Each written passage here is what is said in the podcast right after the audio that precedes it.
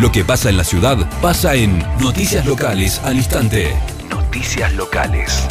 El barrio, nuestras calles, nuestra ciudad. Nuestra ciudad. En Noticias Locales al instante.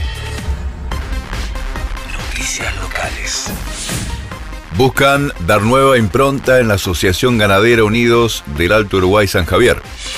En entrevista a FM Uruguay, el presidente de la Asociación Ganadera Unidos del Alto Uruguay, Miguel Ángel Dingo Mendoza, explicó que el objetivo de la asociación es brindar el soporte adecuado para que los socios se sientan acompañados.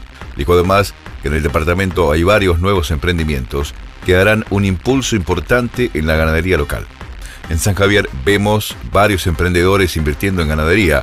Esto es una buena señal. El objetivo de la asociación es organizar a los pequeños productores, ayudarlos a acercar las nuevas tecnologías y de esa manera reactivar la producción en la región. Mendoza dijo también que uno de los objetivos es ir avanzando en la construcción de una red de productores para mejorar las capacidades comerciales en donde el pequeño productor pueda vender bien su producción. Noticias locales. Comerciantes de San Javier se reunirán esta semana para conformar la Cámara de Comercio de la ciudad.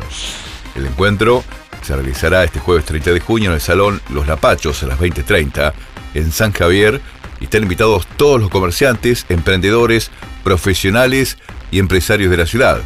En diálogo con FM Uruguay, el comerciante Juan Jorge Turquín se mostró animado luego de recibir la invitación para la creación de la futura Cámara de Comercio de la ciudad.